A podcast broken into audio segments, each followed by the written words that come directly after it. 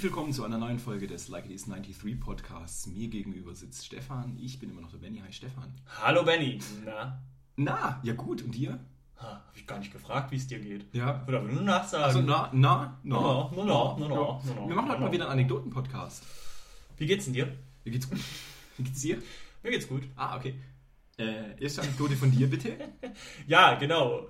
Teil 4, müssen wir sagen. Ich weiß nicht, vielleicht haben wir erst Zuhörer. Den Teil Teil Teil. vier. Wir erzählen einfach Anekdoten. Wenn ihr lustige Geschichten von uns lustig findet, könnt ihr unten verlinkt den ersten, zweiten und dritten Anekdoten-Podcast euch reinziehen. Geil. Ich habe äh, einige Anekdoten aufgeschrieben in den letzten Monaten und Mhm. ich denke, es wird auch dieses, dieser Staffel für zwei Anekdoten-Podcasts reichen. Ich überlege gerade, ich habe eine Liste von sieben Anekdoten. Drei Mhm. erzählen wir. Welcher fange ich an? Die dritte auf der Li- Liste, bitte. Komm, nimm Ja, okay, nimm ist eine, ist eine lange Geschichte. Also, es geht um mein Studium.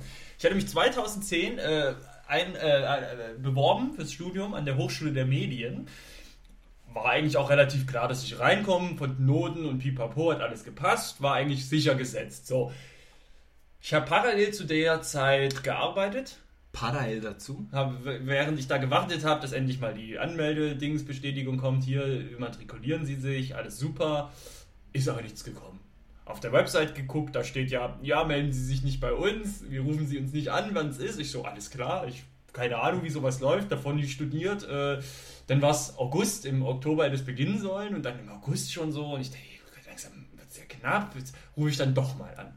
Ich dann angerufen im August, ja, wie sieht's denn aus? Ich habe mich beworben, ich habe bis heute noch kein, kein, keine Nachricht bekommen. Sagt mir die nette Sekretariatsdame, ja, ich gucke mal ins System. Dann guckt sie in ihr System. Computers up, Nein. nein. Und so war es auch. Sie hat gesagt, ja, Sie haben von uns einen, einen, einen, einen Brief bekommen mit, mit allen Anmeldedaten. Sie haben aber sich nicht rückgemeldet. Ich so, ich habe keinen Brief bekommen. Ich habe damals in Stuttgart Mhm. gelebt. Ich habe keinen Brief bekommen. Ja, weiß ich nicht. Also wie gesagt, wir haben einen rausgeschickt, den die nicht beantwortet haben. Ja, aber hä? Bei mir ist nie was angekommen. Ja. Ja, was soll man machen? Briefe gehen verloren und dieser Brief ist scheinbar nicht bei mir angekommen. Das war ein sehr wichtiger Brief für mich. Ich sag, kann man da nicht irgendwas machen irgendwie, dass es auch irgendwie geht, weil ich habe wirklich keinen bekommen, da hat die Post was stand. Nee, da müssen sie sich fürs nächste Semester bewerben. Oh, nee. Und ich so, Alter, weil ich habe fest damit gerechnet. Ich hatte jetzt für vier, diese vier Monate Zwischenzeit zwischen Zivildienst und Studium hatte ich einen Job für vier Monate angesetzt, so. Und länger ging das nicht. Und das hätte ja auch, ich hätte jetzt auch nicht noch ein halbes Jahr warten wollen. Und auch was wäre mit der Sozialversicherung gewesen und all solche Nee. Themen, die da wichtig sind. Und dann sie so, ja, es tut mir leid. Hab ich dann noch, habe ich dann, erstmal zur Ruhe gekommen, dann habe ich dann nochmal angerufen. Ja, kann man dann vielleicht nicht doch was machen? So, nee, dann habe ich den ihre, ich den ihre Dings gecheckt, ihre, ihre, ihre, ihre Satzungen und so, habe dann eine Mail, habe dann einen Brief aufgesetzt dorthin an den Schulleiter, den Direktor und so. Ja, äh, aus dem und dem Grund, ich würde gerne, dass sie das doch machen. Und dann kam so, nee, tut mir leid, geht nicht. Okay. Äh, das hat sich dann wochenlang gezogen, dieses Hin und Her, dass man mal Nachricht bekommen hat. Ich war ja wirklich auf heißen Kohlen. Und dann an dem Freitag, am Montag wäre das Studium losgegangen. An dem Freitag war es mir zu bunt.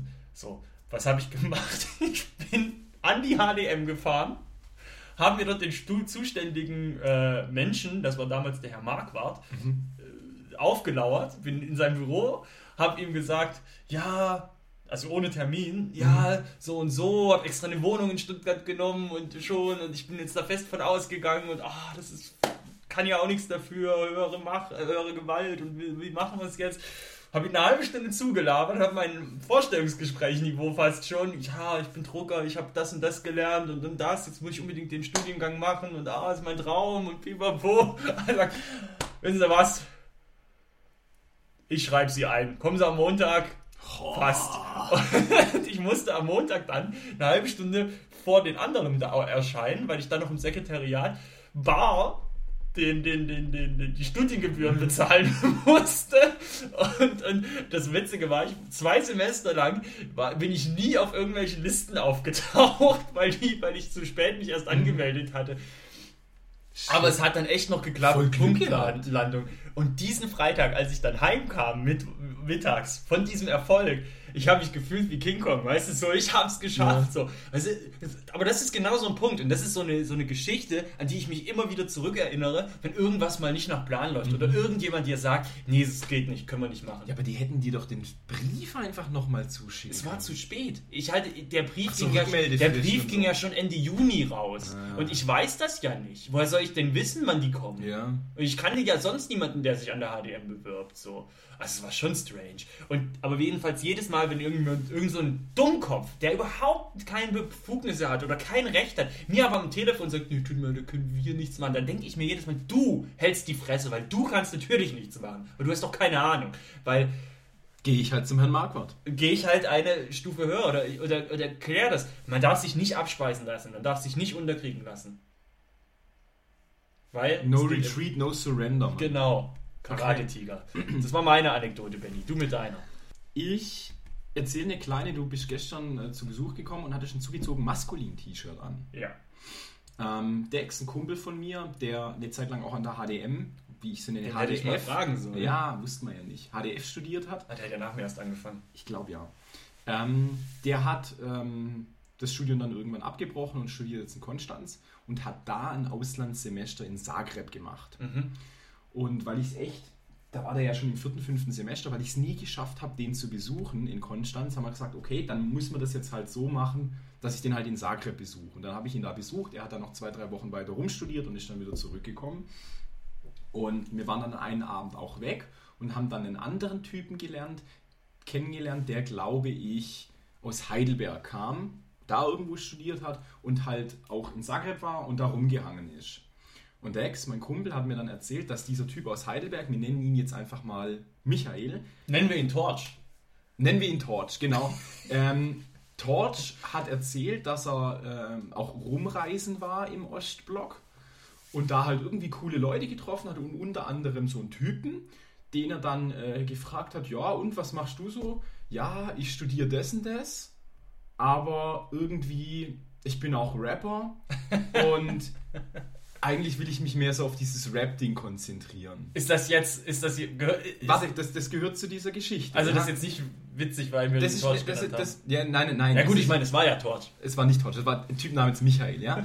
Und dieser Typ hat gesagt, ja, ich möchte, ich bin halt Rapper und möchte dieses Rap-Ding so und so weitermachen. Und wenn man das halt so hört, denkt man sich, ja klar, du Affe, stehst halt vor deinem Mic und, und spittest ein paar Lines rein, dass du Mütter fickst, was soll denn das? Und dann hat dieser Michael halt diesen Typen, den er da kennengelernt hat, gefragt, ja, ob man, ob man ihn dann kennt und, und, und wie, die, wie die Gruppe heißt. Und es war dann einfach Testo von zugezogen maskulin. Und als mir diese Geschichte dann erzählt wurde, habe ich gesagt, ach ja, du, mach mal weiter mit deinem Rap-Ding. Ist in Ordnung. Witzig. Und dann hat er tatsächlich irgendwo beim Reisen im Ostblock Testo getroffen. Der ihm erzählt, dass er Rapper wird. Dass er, dass er gerade, dass das Rap-Ding gerade total gut für ihn läuft und er das jetzt wohl dann machen will. Also so richtig. Witzig. Voll gut, ah, oder? So, so, die Welt ist klein. Ja. Da habe ich eine ganz beschauliche Geschichte. Klein Stefan, 13, 14 Jahre alt. Na, ich glaube, ich war sogar schon 16. Uh. Ich hatte schon einen Nebenjob. Ich hatte Geld. Und äh, Achtung, ich mache mal kurz diese, diese Bewegung, wo man so die Handscheine von der Hand Money macht. Rain, Money Rain, es regnet Geld. Es yeah. regnet Geld. Naja, und jedenfalls haben wir wollte ich äh, an einem Samstagnachmittag mit meinem Fahrrad von Weissach im Tal nach Backnang in den Mediamarkt fahren, um das Geld, das ich in der Woche verdient habe, für Videospiele und CDs auszugeben. War mir ganz wichtig. Was war das Problem? Mein Vater, der handwerkt am Wochenende sehr gerne und entsprechend, also baut viel am Haus und entsprechend lagen halt pff, bestimmt, ja, zehn Zementsäcke vor dem Fahrradschuppen, vor der Tür vom Fahrradschuppen. Und das Fahrrad war eingeschlossen. Das Fahrrad war entsprechend eingeschlossen. Und ich dachte mir, das geht ja nicht. Fing aber ohne ihm zu sagen an, diese Zementsäcke umzustapeln. Mein Vater kommt raus. Was machst du da?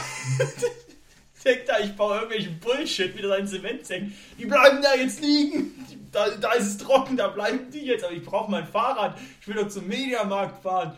Ah, geht jetzt nicht. Hey komm, ich kann das jetzt nicht umstellen. Und dann er so, ich war richtig auch richtig sauer. Und er so, so wenn es dir nicht passt, dann kannst du ja laufen. Und was habe ich gemacht? Ich sag, alles klar, ich gehe. So habe ich es zu ihm gesagt. Alles klar, dann gehe ich jetzt. Und bin weggelaufen. Und das dauert halt von da echt drei Stunden, bis du dort bist. Hast du dann durchgezogen? Ja, und dann bin ich hingelaufen, hab dann das Zeug gekauft, bin zurückgelaufen auf dem Rückweg. Ist mir meine Mutter mit dem Auto entgegengekommen. als ich also wirklich, kannst du so jetzt nicht komplett laufen? Das war so eine geile Geschichte. Oh Gott. Okay, äh, deine nächste. Genau. Ähm, die nächste ist ein Traum von mir. Mhm. Das ist quasi nicht wirklich passiert, aber es ist einfach ein abgefahrener Traum. Ich hoffe, dass ich die Story noch nicht erzählt weil ich die gerne erzähle. Ähm, ich bin Sozialarbeiter und arbeite mit Drogenabhängigen und ich habe tatsächlich geträumt, dass ich auf einem Schiff bin. Das war sowas wie ein kleines, äh, weißes, rostiges äh, Schiff, wo so aussieht, als würde man da ähm, so Expeditionen irgendwo hin machen. Und das hatte, sag ich mal, so eine Besatzungsstärke von circa 30 bis 40 Leuten. Ich war da drauf, als ich, als Sozialarbeiter, einer unserer Klienten, ein Alkoholiker, der ist so Anfang 40, und die Besatzung, die zur Hälfte, das waren alles irgendwie so Slaven, so was Russenmäßiges oder sowas. Mhm. Zur Hälfte waren das so Militärs, so Söldnertypen, Mhm. und zur anderen Hälfte waren das irgendwie die Anhänger von irgendeiner nicht näher beschreibbaren Sekte. Okay. Und ich musste den Herrn S., unseren Klienten, beschützen auf diesem Schiff, weil irgendjemand ihn umbringen wollte. Und man war halt sich nicht so sicher, ob jetzt die Militärs, die Söldner die Guten sind oder die Bösen oder die, halt die so ist, Sektentypen. ne? Ja, ja. Und dann gab es natürlich noch Überschneidungen, weil ein Teil dieser Sektentypen eine militärische Ausbildung hatten und ein paar von diesen Söldnertypen auch so ein bisschen diese, so in dieser Sekte waren. Und dann kam es auf jeden Fall dazu, dass einer dieser Sektentypen ähm, den Herrn S. angegriffen hat. Ich habe dann den, den in, in so einen Raum geschuckt, geschuckt auf diesem Schiff und dann halt so eine Türe mit so einem Metallriegel vorgemacht und so ein Rad zugedreht, dass der sicher war. Und einer von diesen Söldnertypen, der da eher so eine Anführerfunktion hatte, der hat mir dann geholfen, diesen Typen abzuwehren. abzuwehren. Und hat mit einer Pistole auf, auf diesen Sektentypen seine Brust geschossen. Diese Kugeln sind in den eingedrungen, da verblieben und der Typ ist nicht gestorben, sondern ist davon bewusstlos geworden und rückwärts ins Eismeer gefallen und weggetrieben und ich habe dann gehofft, wo hoffentlich ertrinkt er oder erfriert er. Und das war der Traum. Und was ist denn das bitte für ein Setting? Was, was, hä? Und ich kann, ich konnte, ich, das ist einer der wenigen Träume, an denen ich mich einfach perfekt erinnern kann. Mhm. Und ich, wa- warum bin denn ich bitte mit, mit Söldnern und Sektentypen und einem, als Sozialarbeiter mit einem, mit einem Alkoholiker aus München auf dem Schiff und die wollen den umbringen? Was soll denn das? Ja. Ist ein Traum. Ich plane irgendwann vielleicht äh, im, im Stile eines H.P. Lovecraft eine Kurzgeschichte daraus zu schreiben. Cool. Die kann man ja dann auf dem Blog veröffentlichen. Zum Beispiel. Du bist dran. Ja, äh, meine Geschichte. Du hast es gerade von zugezogen maskulin ge gehabt. Da passt die nächste von mir dazu. Da geht es nämlich um Markus Steiger. Mhm. Autor, ehemaliger Labelbetreiber, Rap-Koryphäe, also nicht selbst Rapper, aber der Rap-Szene Aber auch ein bisschen, entsprungen. bisschen Stimme der Vernunft im, im, im Rap. Oder auch nicht, je nachdem, wie man es sieht. Also, oder er stilisiert sich als Stimme des Vernunft im Rap. Naja, jedenfalls hatte er letztes Jahr ja das, sein, äh, seinen ersten Roman veröffentlicht und äh, ich war mit zwei äh, Kumpels, äh, mit dem Alex, äh, Props gehen raus, habe ich mir jetzt hier abgeguckt von dir, und dem äh, Liner Baby Ah, der Liner. äh, war ich auf einer Lesung von ihm in Ludwigsburg. Mhm. Hat er dann eine Lesung gehalten, war richtig cool. Und Alex und ich und der Liner, die sind dann da halt hingefahren, haben davor ein bisschen Bier getrunken, noch so wie man es macht, gemütlich auf Freitagabend. War echt ein cooler Abend.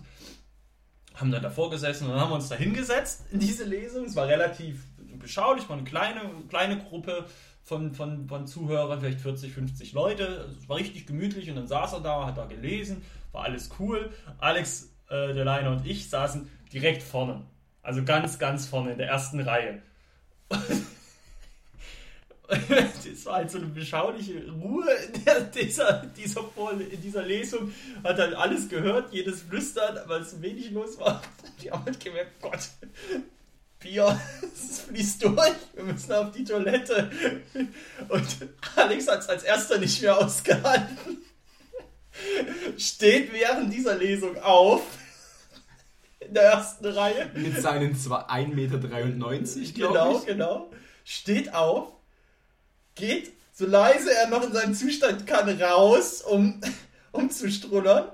Auf halber Strecke sagt Steiger, unabhängig von ihm, dass er aufsteht, hat ihn völlig ignoriert, sagt, ja, also ich würde vorschlagen, dass wir jetzt eine kleine Pause machen, weil er halt einfach in der Mitte von der. Lesung angekommen ist. Alex dachte, es, weil er mit dem Rücken zu ihm sagt, es war auf ihn bezogen, weil er jetzt aufs Klo geht, dreht sich um und sagt ernsthaft, nee, nee, macht ruhig weiter. war so Wie hat der Steiger reagiert? der, der hat gelacht, der ganze Laden hat gelacht. es, war, es war so geil.